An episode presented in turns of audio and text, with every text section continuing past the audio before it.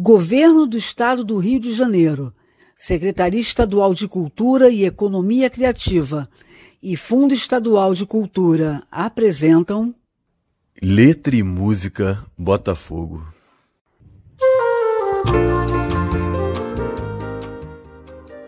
Reduto de artistas de todos os gêneros musicais, Botafogo serviu como um ambiente fértil para canções e gravações antológicas, cenário de encontros e shows emblemáticos, celeiro de bambas e até mesmo como inspiração para autores.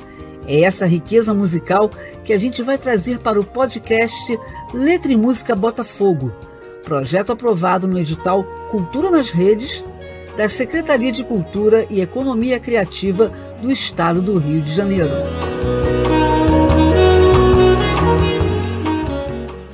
Letra e música Botafogo. Apresentação: Carla Paz Leme e Antônio Augusto Brito. Botafogo dos Bambas. O bairro de Botafogo tem roda de samba em todo lugar.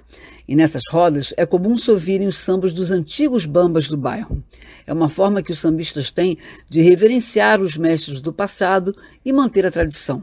Uma tradição, aliás, que vem de longa data. Ah, sim. Surgiu com os vários blocos carnavalescos. Jerico, Funil de Botafogo e Gaviões as escolas de samba, São Clemente e Estrela de Botafogo e os banhos de mar à fantasia. Também havia grupos de choro, como Época de Ouro, em que César Faria, cria do bairro, tocava violão. César era pai de Paulo César Batista de Faria, mais conhecido como Paulinho da Viola, que aprendeu a fazer samba em Botafogo, onde nasceu em 1942. Paulinho um dos mais reverenciados compositores do país, foi influenciado por alguns bambas do bairro, como Niltinho Tristeza, Zorba Devagar, Mical, Miúdo, Vavá, Walter Alfaiate e Mauro Duarte. Todos esses bambas foram homenageados por Paulinho no samba Botafogo Chão de Estrelas, composição em parceria com Aldir Blanc, gravada por Walter Alfaiate. Os versos desse samba dizem assim: quando o paraíso das cabrochas de seu Osvaldo Tintureiro desfilou e abriu o mar, que também é quizumbeiro, morreu assassinado matinada nas confusões que vestem fevereiro. Botafogo saiu pelo sem rival, brincou com os gaviões, e do funil eu era fã, juntos, mar e fantasias, ganhando prêmios do Correio da Manhã. Mauro Duarte, engenho e arte, como disse o cantor dos navegantes, vindo à vela da rua Marquês de Abrantes. Com Pica-Fumo, Ivo e Zorba Devagar, Miúdo, Eli Campos e Jair Cubano, Alcides no cantinho da fofoca nacional, figuras nobres do imaginário do país do carnaval. Depois, com Nilton Tristeza, o samba se uniu para brilhar. Ganhou paradas e foi aquela beleza, tanto fazia ser de Botafogo ou do Maitá. Para quem chegar agora e ouvir a minha história, meu samba tem a honra de anunciar Sou a estrela solitária botando fogo no crepom azul do mar. Paulinho da Viola é o mais famoso de todos esses craques, mas quem virou nome de praça foi Mauro Duarte, autor de vários sucessos na voz da saudosa Clara Nunes. A simpática pracinha entre as ruas General Polidoro e Fernandes Guimarães fica perto de onde era o Cantinho da Fofoca, antiga pensão do seu Alcides na rua Rodrigo de Brito. Lá sambistas se reuniam todas as noites de sábado. Mauro Duarte fez parte de dois grupos musicais na década de 1960, tocando tamborim, mas foi como compositor, em parceria com Paulo César Pinheiro, que se consagrou em vários sucessos. Um deles foi Menino Deus, de 1974.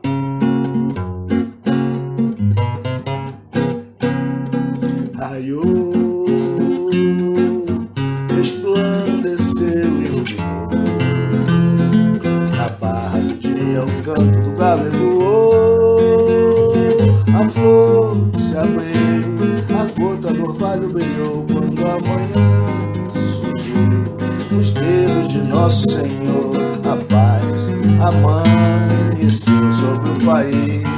E o povo até pensou que já era feliz, mas foi porque pra todo mundo pareceu que o menino Deus nasceu, raiô, raiô. Outro, Canto das Três Raças, de 1976.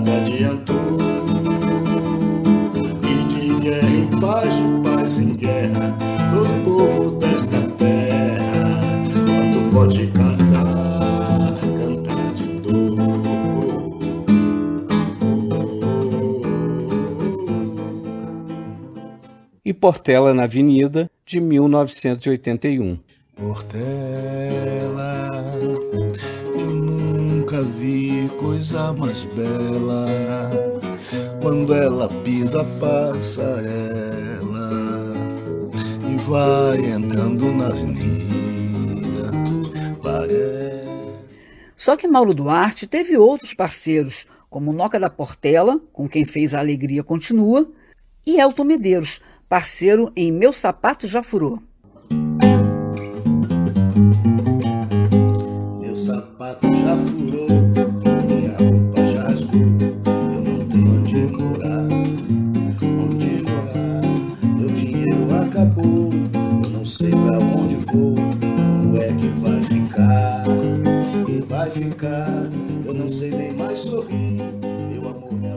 Mauro Duarte morreu em 1989 mas sua obra está presente em cada roda de samba de Botafogo, para a felicidade de velhos e novos bambas.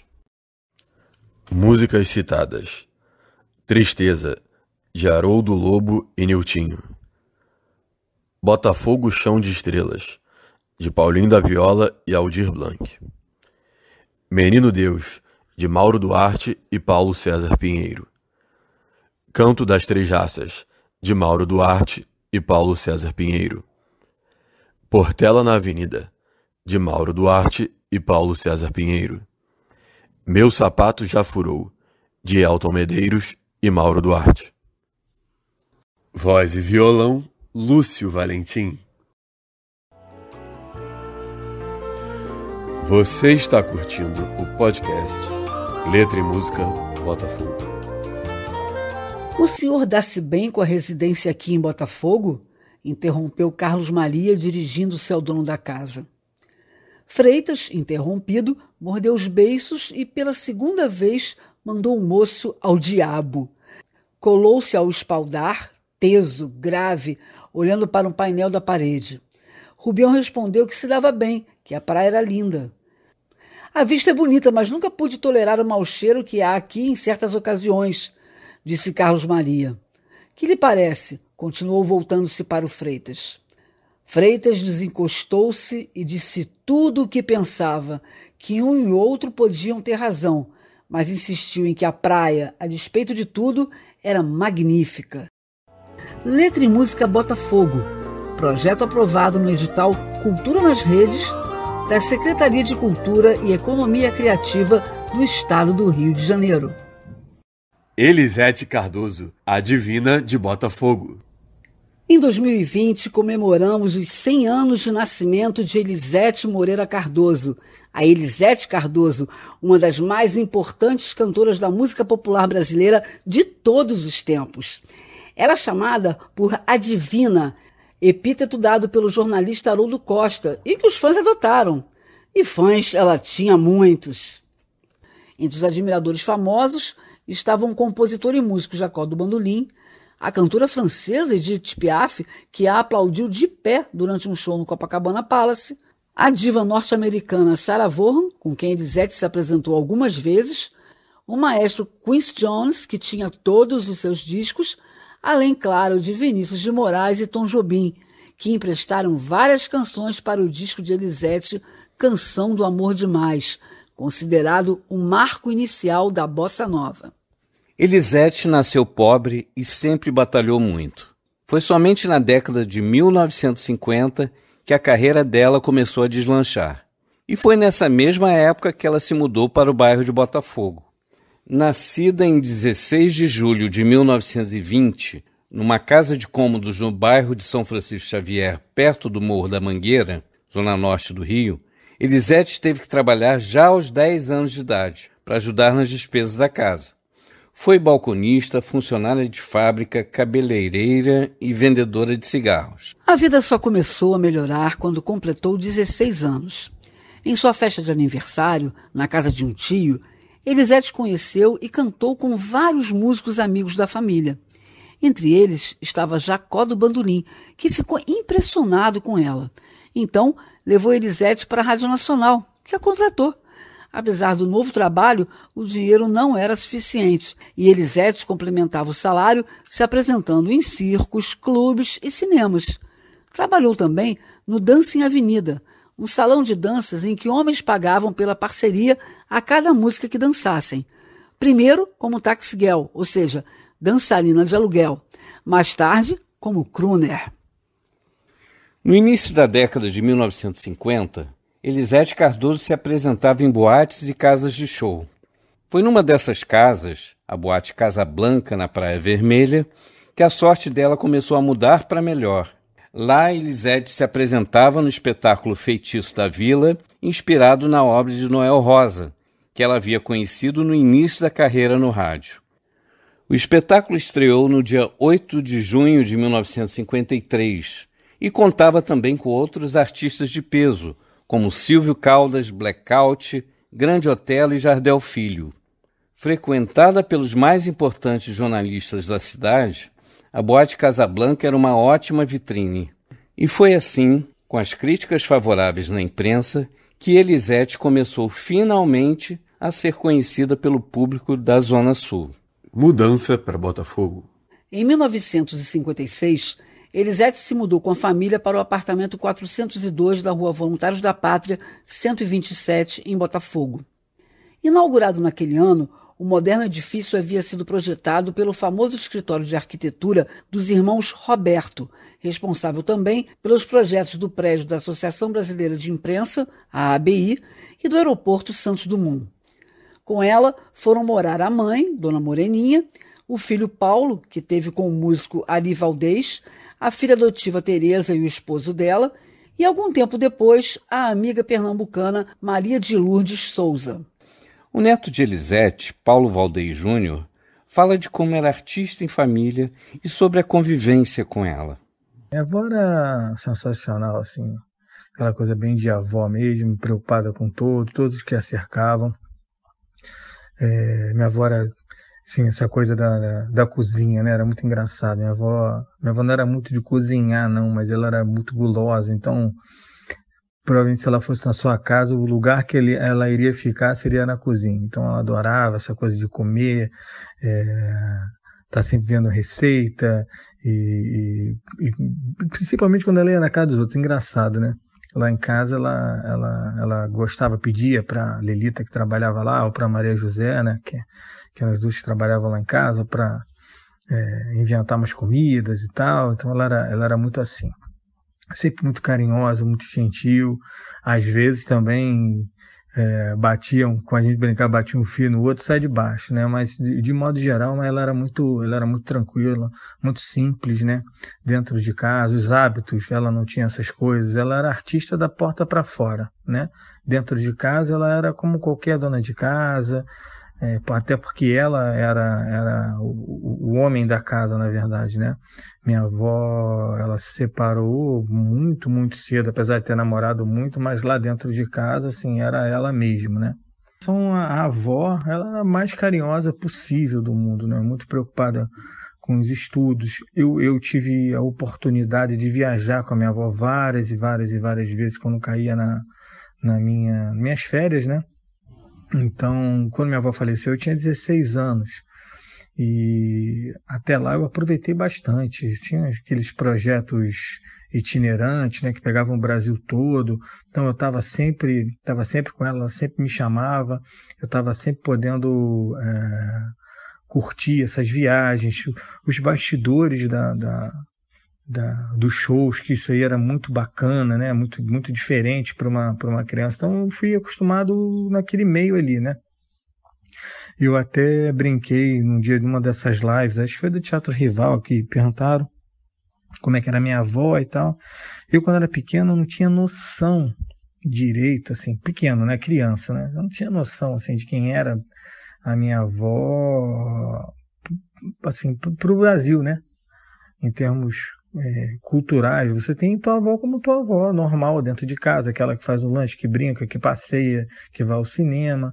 Até achava até engraçado que a gente andava na rua, isso devia ter uns 7, 8 anos de idade. Aí as pessoas que passavam falavam oi, oi, Elisete. Eu falei, ah, a senhora conhece da onde? Mal, mal, mal, eu sabia, né, que as pessoas eram loucas pela minha avó e tal. Mas aí o tempo foi passando, a gente vai vendo, e aí eu fui tendo noção realmente da, da do que representava minha avó para a cultura e para a música popular brasileira. E a gente se curtia muito, assim, eu tenho memórias assim fantásticas com a minha avó, de viagens, de, de passeios, sabe, que a gente fazia, de conversa, é, porque sempre quando eu ia para lá eu dormia com ela, dormia na mesma cama, então a gente conversava até tarde. Ela dormia cedo, mas acordava, acordava às vezes de madrugada, era, era muito bom, assim. Hoje em dia ficou uma saudade muito, muito gostosa, né? Ainda mais tendo contato agora com tudo que, em relação ao centenário, né? eu tive essa oportunidade de homenageá-la fazendo uma, uma cerveja, né? Eu abri uma cervejaria que chama Água de Bamba, e a primeira cerveja chama Divina Elisete, justamente para poder homenagear, homenageá-la, né?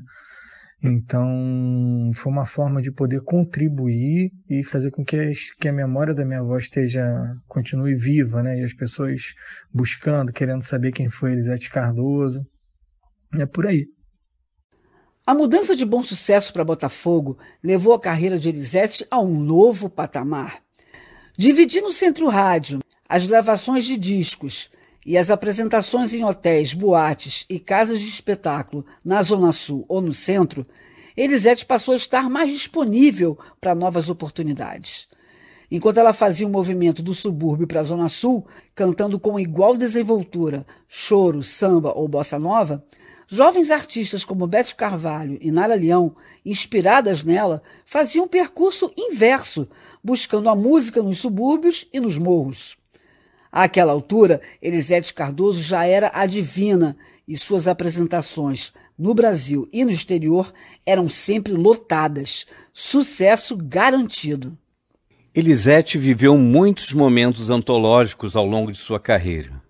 Cantora de música popular, ela levantou a plateia dos teatros municipais do Rio de Janeiro e de São Paulo ao interpretar as Baquianas Brasileiras, obra erudita do compositor e maestro Heitor Villa-Lobos. Isso foi em 1964. Quatro anos depois, no Teatro João Caetano, no centro do Rio, outro espetáculo memorável. Um show beneficente para arrecadar recursos para o Museu da Imagem do Som, em que Elisete se apresentou com Jacó do Bandolim, o Conjunto Época de Ouro e o Zimba Trio. Na plateia, 1.500 pessoas. Ao final do espetáculo, todas aplaudindo de pé durante 15 minutos. Felizmente, o show foi gravado e gerou dois discos clássicos para a história da música brasileira. Outro importante espetáculo na carreira da Divina foi em 1973, no Canecão, casa de shows de Botafogo. Era o show Elisete Baden, em que Elisete dividiu o palco com o violonista Baden Powell. Com ele e mais de 100 profissionais, entre orquestra, coro e bailarinos. O espetáculo tinha direção de Bibi Ferreira, roteiro de Paulo Pontes, Flávio Rangel e Sérgio Cabral.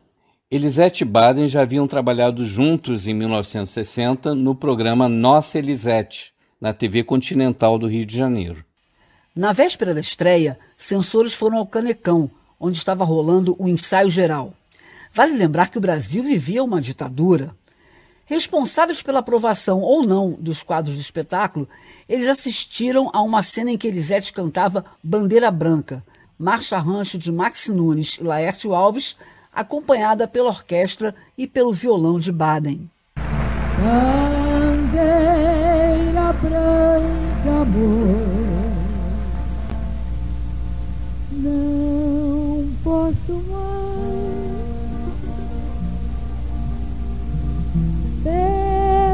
saudade que me invade, eu peço paz. Ao fundo, os bailarinos agitavam bandeiras. Bibi Ferreira disse em entrevista, 40 anos depois, que a cena com orquestra, coral e iluminação era um número forte, um ponto alto do espetáculo, e de efeito visual muito bonito, em que as bandeiras agitadas em silhuetas lembrava a Revolução Francesa, com o povo agitando os farrapos. Ao final do número, a diretora foi interpelada por um dos censores, que viu naquele quadro uma ameaça à ordem pública. A senhora está louca? Pretende começar uma revolução aqui pelo Canecão? Não vê que pode incitar a plateia a um levante? É bem provável que as pessoas se levantem, tirem as toalhas das mesas e as agitem também. Furioso, mandou que as toalhas das mesas, todas vermelhas, fossem trocadas por brancas. E mais, alguns números musicais foram cortados e vários textos censurados. Imaginem o estresse. Os autores viraram a noite refazendo o roteiro e a diretora passou o dia da estreia ensaiando um novo espetáculo. No final, mesmo com todas as interferências da censura e as mudanças de última hora, a temporada foi um grande sucesso. Elisete Baden ficou em cartaz com Casa Lotada de 1 de abril até o fim de agosto de 1973, toda semana de quarta a sábado, batendo o recorde que antes pertencia a Roberto Carlos. Que bela carreira Elisete Cardoso construiu. Além de espetáculos inesquecíveis, foram 40 LPs gravados, muitos deles lançados em Portugal, Venezuela, Uruguai, Argentina e México, sem falar nas interpretações únicas em mais de 50 anos dedicados à música. Quando Elisete Cardoso morreu no dia 7 de maio de 1990 na Clínica Bambina, aqui em Botafogo, já não morava mais no bairro mas a Divina vai estar para sempre na nossa memória como uma ilustre moradora. Participação especial: Paulo César Valdez Júnior. Você está curtindo o podcast Letra e Música Botafogo. Vamos nos casar na capela que foi consagrada pelo cardeal arcebispo do Rio de Janeiro em 1800 e lá vai fumaça. E plantaremos árvores, e escreveremos livros, e, se Deus quiser, ainda criaremos filhos nas terras de meu avô.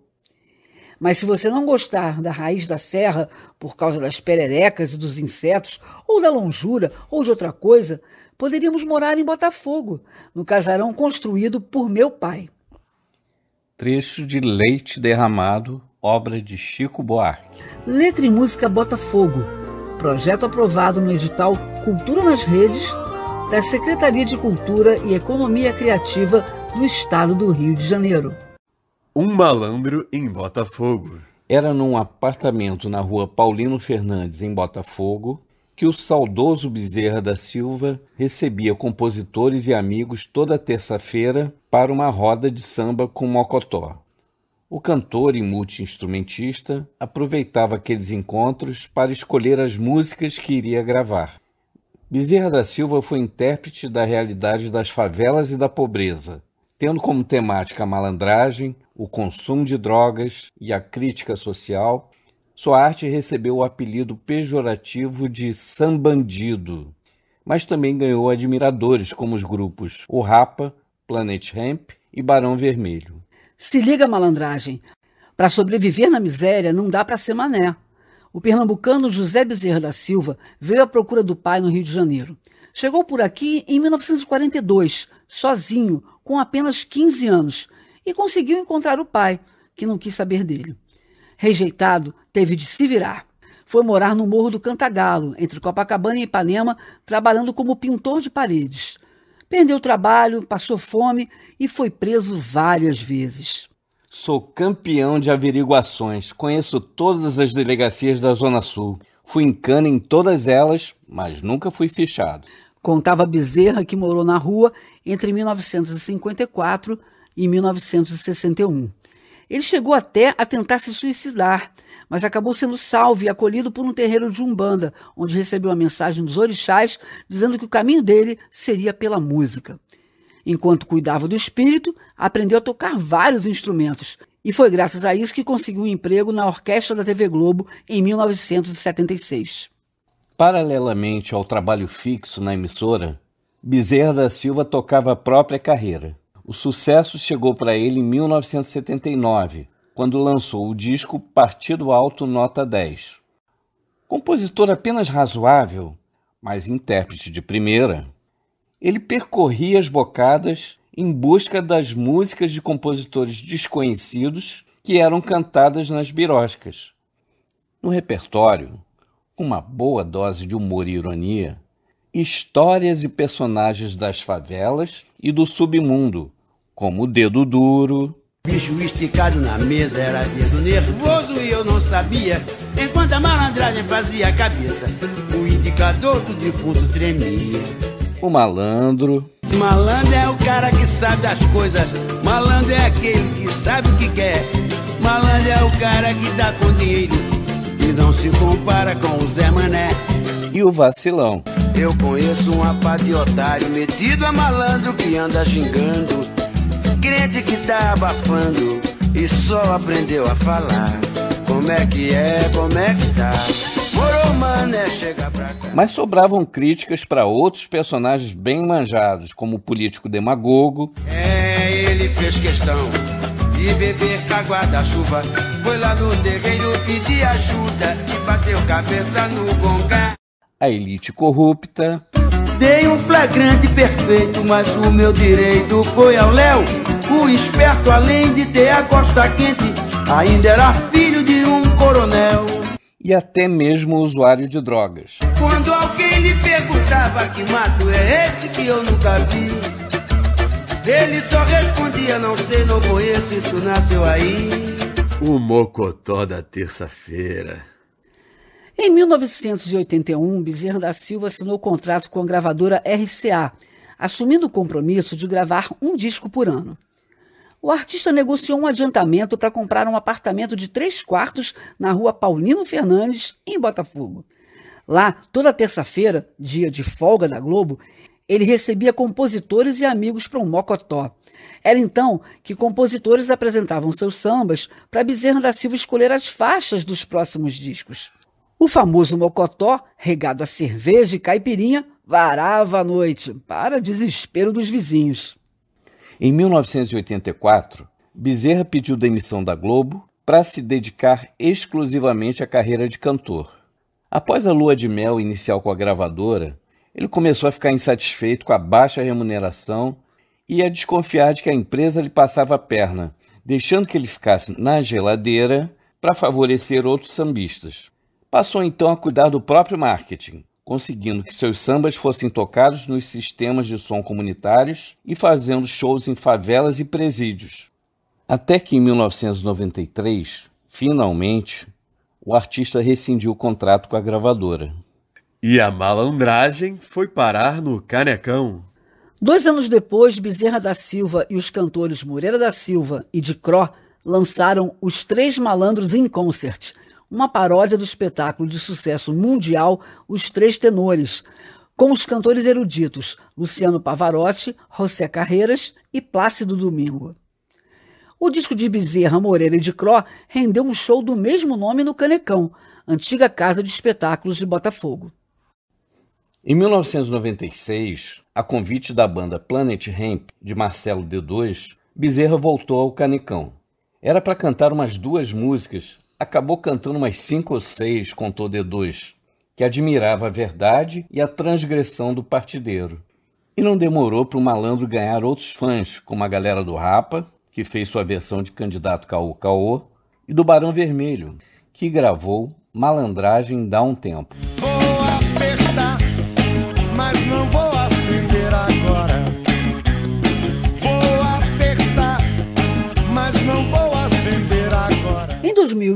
quatro anos antes de morrer, Bezerra da Silva se converteu à doutrina da Igreja Universal do Reino de Deus, que talvez tenha sido a sua última malandragem. Começava então a perseguição às religiões de matriz africana, ao mesmo tempo em que as igrejas evangélicas conquistavam poder na favela e nos presídios.